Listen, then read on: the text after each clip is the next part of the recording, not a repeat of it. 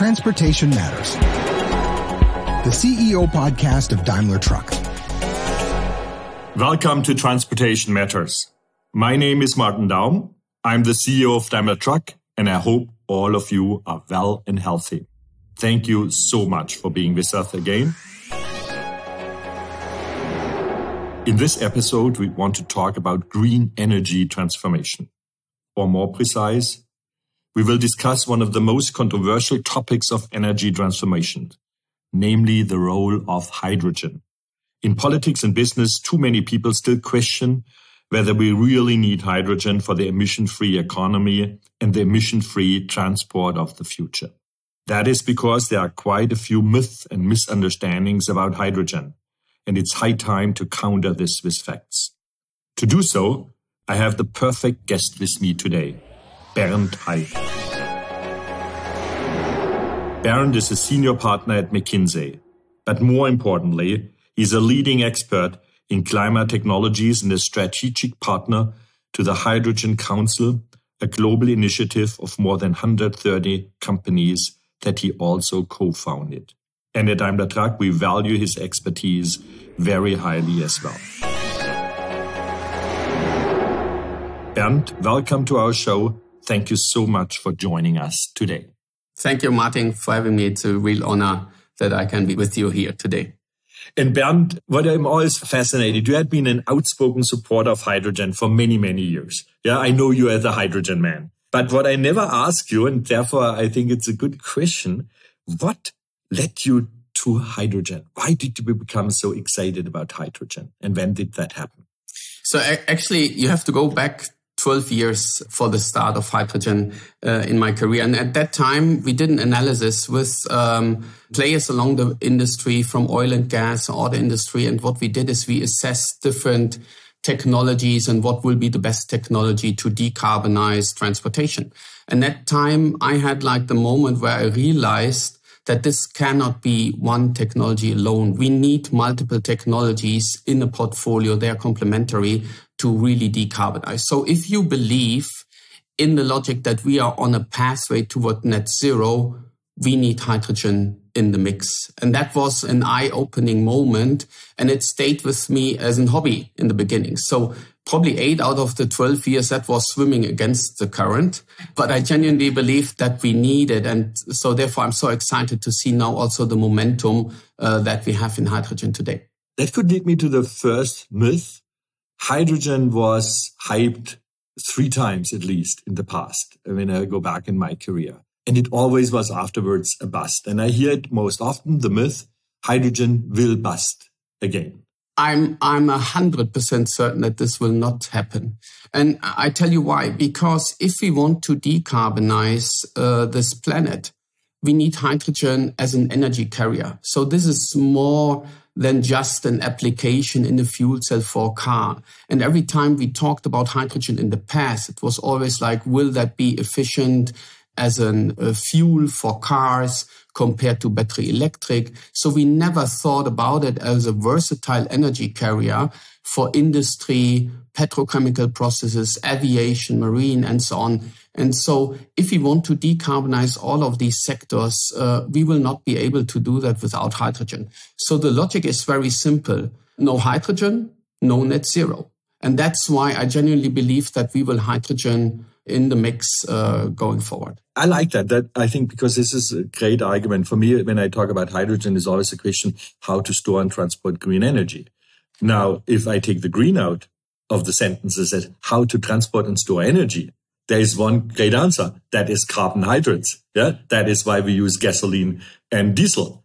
But if I cut out the carbon of the equation, yeah, then is how to transport and store now suddenly green energy. Then hydrogen comes into the equation. And that is a big changer. No, absolutely. You're right, Martin. That is the reason uh, why we need it. So think of it, uh, this is about an energy system. It's not just about an application. So today's energy, we got used to fossil energy. We have coal, we have gas, we have oil. And we have a distribution on this planet where we find these energy resources. So in the future, when you think of an energy system that is decarbonized and clean, you think of where do we find in the future solar or wind? And the distribution of that will be very different than what we have as distribution today of fossil energy. Mm. So you will have out of a sudden places like Australia, India, Middle East, of course, is both. Middle East is gifted with fossil, but is also gifted with uh, renewable energy. And then you have North Africa. You have parts of Latin America. Think of Chilean wind in Patagonia or sun in Atacama Desert. So the distribution of clean energy in the future is very different than what fossil energy is today. But the large consumers do not change. We still consume a lot of energy in Korea, Japan, China, Europe, North America. So the question is, how do we in the future connect these energy systems? How do we get this clean energy to the consumers? And that is where hydrogen comes in because we will not be able to do that with an electron. We need a molecule to basically transport this energy. And that's where hydrogen comes in as an energy. Because the molecule can't be carbon. And you basically answered with this the second myth. Because what I hear very often when I talk about hydrogen is like, hydrogen is a champagne of the uh, energy transformation and champagne should be reserved to the very special occasions like aviation or very, very difficult applications. And your answer would be no, hydrogen is not the champagne of transformation potentially hydrogen is the water of trans- uh, uh, transformation. I, I, think this argument is simply bogus. Yeah, uh, for for one reason, uh, we will not regulate where molecules or electrons go. The market will decide upon that, and hydrogen. Uh, will be needed for a lot of these hard to abate sectors. If you think of, we will not be able to fly long haul in an aircraft in the future if we don't use synthetic fuel. And synthetic fuel needs hydrogen as a molecule to produce it. Mm. If you think of marine shipping, all these container ships that are in the oceans, they need a decarbonized fuel that can be methanol, can be ammonia. But also for that, hydrogen is a precursor. So rather than thinking we will decide on where this molecule goes, uh, this molecule finds its way to applications where it makes most sense. And heavy duty transport is one of those. I still would like to come to a world where people think hydrogen is not the champagne, but the water of transportation, because you can say airline or big ships could be still a champagne event. I represent the ordinary people, the ordinary trucker that need water, not champagne to run their daily business, which leads me to the third myth. And that is hydrogen is far too expensive to use it in something everyday like long distance trucking. And also that's a myth. And, and thank you for that comment. So first of all, if you compare different technologies, hydrogen is supposed to be expensive today. But that is because we always compare it at small scale. We take it from places where renewable energy is expensive. Yeah. So we don't take the full advantage of the cost down potential that we have. So therefore, if you think today's hydrogen, if you produce it from renewable energy here in, in Europe, is somewhere between five to six uh, euros per kilogram. This is not competitive right now, but we use European renewables. But if you go to places in the future that I mentioned earlier where renewables are cheap, you will be able to bring down the cost of hydrogen production because the highest cost factor is the input of renewable uh, energy that goes in. And renewable energy, just for our listeners, that is basically sun based energy that could be water. Uh, uh, that could be wind, and that is in the most cases solar. And that is why we see so much potential in the Middle East, uh, in India, in Australia. And that is where we get then in the future the hydrogen from. But just today we don't have this global infrastructure. This is not a market like like LNG today. So we we will need to build it up. As a rule of thumb, if I would run a large solar park here in Germany, Northern Europe, Northern United States, and compare it with a solar park I run, let's say, in Northern Mexico or in Saudi Arabia, what's the difference a factor in the cost producing that solar energy? You, you can roughly say that the efficiency uh, of solar in best places is like two and a half times better than what we have here in, in Germany. So therefore, I also believe that we will need to tap into these uh, renewable potentials we will be a net importer of renewable energy here in Europe. Okay, so then it's fair to say if the efficiency is two and a half times higher, then the costs are two and a half times lower. That leads us to the fourth myth, and that is hydrogen will fail because its energy efficiency is too low. Directly from a solar panel into a battery is always more efficient than producing hydrogen and then producing electric energy out of hydrogen. I think that is not a myth. That is a fact. But the myth comes when I then transform it into it will fail because of that. What's your take on that? Martin, I, I agree to 100%. What I say, of course, we have like an larger than 95% efficiency in an in a direct uh, electric system. But the problem is we do not have these electrons available anytime, everywhere. So if you have electrons that you can use in a battery, go for it. Yeah, and we use that in many cases, like for city mobility and other applications in home heating. But the thing is, um, if you don't have that, it's better to incur energy losses. And and let's say if you convert renewable energy into molecule, you lose a third of the energy. And if you take that molecule with its energy content and convert it back mm-hmm. in a fuel cell into electrons again, you lose another third. Yeah. So people say like, why do we use an energy source where we lose all of this friction? So I did one model calculation and uh, where we said like, okay, we take, let's assume average European renewables like here in, in Germany. They are very poor. We don't have so much sunshine here like in, in Spain or North Africa or Middle East. Yeah. If you just look at the tank to wheel efficiency, battery electric beats hydrogen by a large margin. It's two and a half times more efficient. So 70% versus 30 something percent on, on the fuel cell side. But if we now say, let's do the full equation. So going from the sun to wheel efficiency. And we then compare sun that we have in, let's call it Saudi Arabia, convert that into molecule at a higher efficiency level. It, it doesn't matter so much that we lose energy on the way to it. So net net, if we do like battery electric, just uh, uh, German renewables to the axle on the on the wheel, this is exactly the same net efficiency than if you take uh, Saudi Arabian sunshine and convert it and and power a fuel cell uh, truck with it. Yeah, and that combines with a lot of things you said that earlier. The moment we have to import energy and can't produce it here locally combined, the moment we have to import it, we have to link it to a molecule that is not carbon. So that's hydrogen. The moment I have hydrogen, anytime I transform it, I lose energy. So if I would use a hydrogen in a hydrogen electric plant to create electric current, then to power up my battery, I will lose. Then I better burn the hydrogen directly in the car or not burn it, uh, but uh, transform it in the car uh, or in the truck in our sense uh, to electric energy. Brings me to another one, which I get often confronted, that hydrogen is not green. Strange enough, hydrogen has to defend its role as a green energy source. Any idea why that is the case? I asked that question myself. I don't have a, a good answer.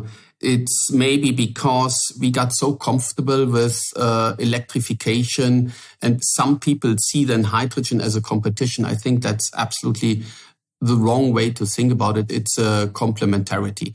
And to the, the level of how green or clean the molecule is, let me share a bit of like the color coding of the molecule, which helped in the beginning the industry. So we say green hydrogen when it comes to hydrogen from renewable uh, energy sources, solar, wind, hydro, uh, and others. And that is truly green. Yeah, there is no carbon at all involved in that truly green if it's full renewables. If we yeah. just plug the electrolyzer to the grid, yeah. also that's not green. Yeah. yeah. But this is what we call green hydrogen. And then some critics come and say like, hey, there's blue hydrogen and blue is bad, green is good. Yeah. Which I think is wrong. So just for, for context, blue hydrogen is if you take natural gas, natural gas, you can reform that to hydrogen as well. The disadvantage is this is a CO2 emitting process, so bad. That's gray hydrogen. But we can capture the CO2 and basically use it in chemical processes or stored underground. Okay, for our listeners, there is a process where you transform some carbohydrates into hydrogen. You take the H out of the molecule, but you have then the CO2 left. Exactly. If the CO2 goes into the air, we talk about gray hydrogen, which is bad. If you capture the CO2, then we'd call it blue hydrogen. Absolutely. Because the sky stays blue and the hydrogen, the, CO2 is somewhere uh, in a, in a solid form. But the thing is, Martin, we have to think about it is like, how little CO2 do we emit end to end in the process? That's true for batteries. That's true for hydrogen. So you need to think through a process chain from end to end. So literally from the production to you have the molecule. How much CO2 did we emit? And then, then we go more in a process of like, okay, this is a low carbon uh, production process. And therefore I like the terminology clean much better than green or blue or other colors that, that we have there because it, it really means that we have a low carbon uh, process to produce it. I mean, speaking for Daimler Trucks and speaking for our customers, we are really interested in an absolute CO2 free process. Yeah, for me, uh, the future has to be not CO2 neutral, but CO2 free. Yeah. And therefore it's very important to have, when we use the term, whether it's green hydrogen or clean hydrogen, it always have to be 100% no CO2 into the atmosphere because anything else yeah, is for me just a bridging technology. That's, for example, the reason uh, why we at Daimler Trucks are so adamant against natural gas, yeah, which has, strange enough, a fairly good environmental image, which in my opinion, I, I mean, it's just good marketing. I mean, it's, it's about 90% CO2 emissions like diesel, where diesel is the worst. So natural gas with 90% of the emissions are suddenly a great uh, energy carrier. No, it's, it's not even a bridging technology for me. It's, it's a dead end. Yeah. And therefore hydrogen has to be clean and we will push everyone who supplies hydrogen for the same. And by the way, on the battery side, I'm pretty adamant similarly, you know, to have, to burn somewhere coal or natural gas to create electric current than to charge a battery. Uh, better burn diesel in that engine. That helps the planet much more, uh, because it's cleaner. So we need 100% green energy when I look at my electric outlet and I need clean and green hydrogen. Let's come to another myth uh, on that. Hydrogen is a pet project of the big industry. True environmentalists go for something else. I, I, think that's wrong, simply wrong. Because if you look at, yes, of course, you have like uh, a lot of the current CO2 emitters. Think of the whole oil industry from Aramco, Shell, BP, Total, uh, Exxon, yeah, uh, working on decarbonized hydrogen, both green and, and blue. Um, but the thing is, if you look underneath, there's so much innovation going on. And this is like all tech companies, startups uh, that are in this uh, climate technology field. Yeah, think of fuel cell production. Yeah, uh, you own a company, Cellcentric. Uh, there are others at similar scale. Think of electrolysis. Um, and this is like where the innovation comes from. So it, it's in the end, I say it, it's distracting if we say like this is a theme of big oil. Um, there's a lot of innovation going on on the tech space and we need to, to own it. This is like the future global market leaders. So we need to nurture uh, these companies, help them to scale uh, but this is where innovation comes from. So I, I would definitely counter counter that argument. And that could lead us to the next myth, and I forgot to count them. So I think it's a sixth one now we talk about. That is that hydrogen will fail because the required investments are too high. Also, that's a myth. Uh, look, Martin, what we did is like we looked at the infrastructure and the infrastructure is much overlooked in the beginning. So right now, I say in transportation, we are world in single digit zero emission vehicle penetration.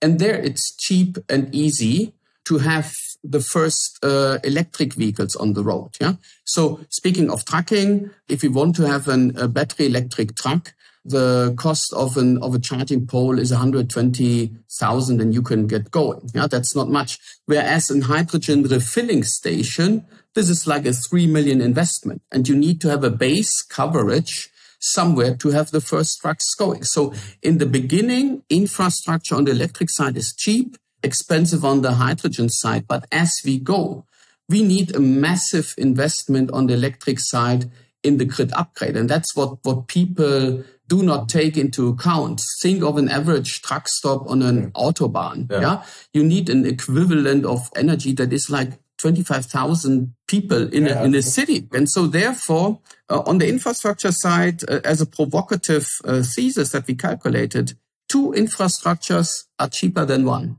Yeah. Oh, that, this is a typical nerd math. You know, two is uh, explain that. How can be two is uh, cheaper than one? So, so what we did is we said like, let's simulate a world where we only drive battery electric. And the thing is like, it gets really expensive when we want to really put electric grid and, and charging infrastructure everywhere to have a hundred percent penetration of electric uh, vehicles. Then we did the world on pure hydrogen. Same thing. And if you do mixed worlds where you say like, okay, I use electric trucks where it makes sense, short distance, um, distribution yeah. trucking and so on. Yeah. And I use for long haul, I save a lot of that highly expensive uh, grid upgrade and infrastructure. And I'd rather go with a highly utilized hydrogen infrastructure. You will realize that the cost to society mm. is cheaper if you have the coexistence of these two technologies than if you just have one. Yeah. And, and, and that is very important for us in the transportation industry. Because if I look not just at the production of the truck, if I look at the fuel today trucks are using, long haul is the name of the game. If we want to save the planet, yeah, it's not important whether a fire truck runs on diesel or on battery or on hydrogen because that truck runs about 2000 kilometers a year it's important about the long haul trucks because they run 120,000 kilometers in Europe a year or 150,000 up to 150,000 miles in the United States. And it's not just one or two fire trucks eh, in long haul. It's 1,000 or 2,000 going on a certain route. And if you multiply that with the annual driving distance, you see that we have to decarbonize long haul. And that's your point that here the infrastructure investment. Absolutely. Uh, Martin, you taught me that, that the truck industry is a fairly simple one when it comes to economics. TCO is what matters. Mm-hmm. Total cost of ownership. I learned that from you. Uh, so therefore infrastructure goes, of course, in this total cost of ownership because it's like a line item. If you think in the end, all what matters is like, what is the cost per kilometer driven or per mile driven and in the future, we just exchange that from today. We didn't care about CO2. So it was just cost. In the future, we care about CO2. So it's cost at zero emission. And then you see today, if you, if you go with a diesel truck, uh, the number is, um, if, if you have like 500 kilometers range, diesel is like one euro 13 per kilometer. If we take battery in, in 2030, it will 103. Fuel cell will be 102. Always total loaded cost in this calculation. And you see that roughly 500 kilometers is that magical break even point, which supports the argument that you made. Uh, the majority is long haul, heavy duty trucking. So therefore, as a rule of thumb, you can say everything that's above 500 kilometers you, you have a tilting towards hydrogen as an energy carrier, uh, including the infrastructure. Uh, being the lower cost zero emission technology. And if you stay below, it's rather uh, battery electric. There is no clear line divider. There's so many more factors that that come into play, but that's a, a, good, a good rule of thumb to go with. If I try to summarize now our discussion for the last half hour, you can say nearly three ages but not ages because it comes in in a subsequent of couple of years. From now until let's say 25, 26, we'll see very few hydrogen trucks on the road because there's no hydrogen.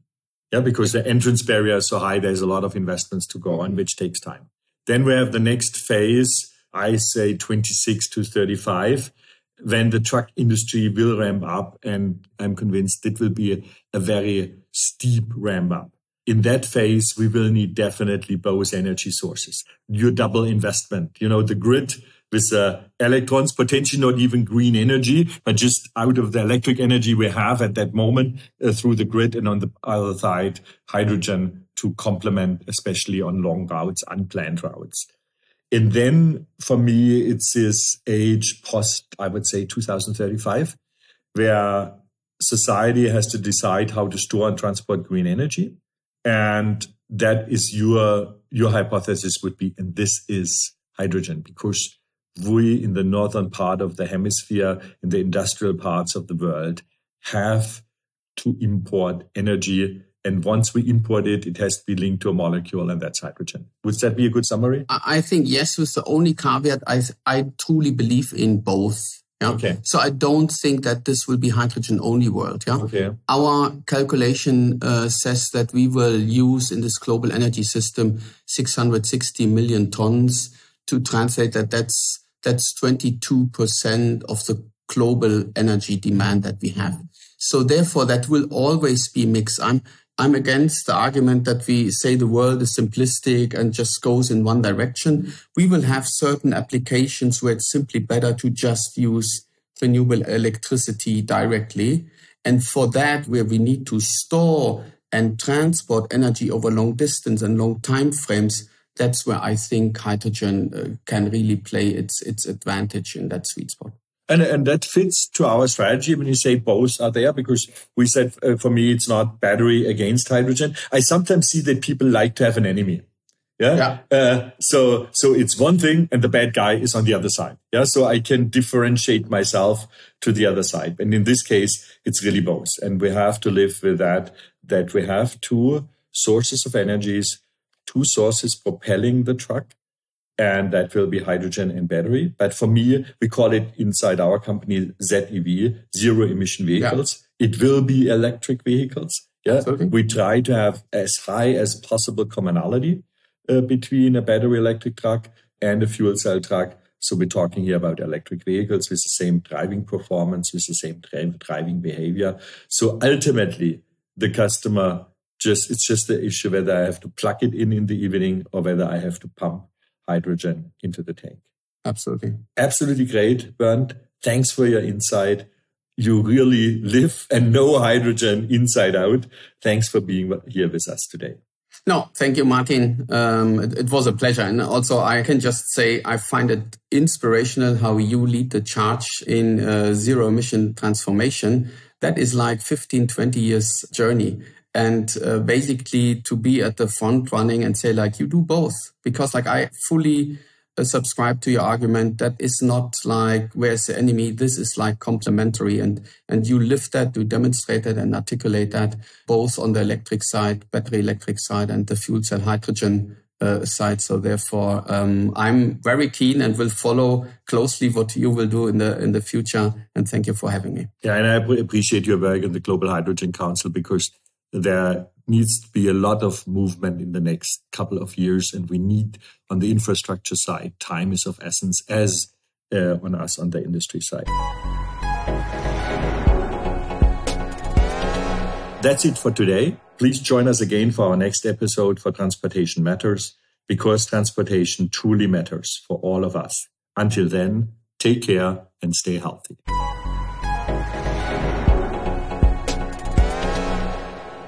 That was Transportation Matters, the CEO podcast of Daimler Truck.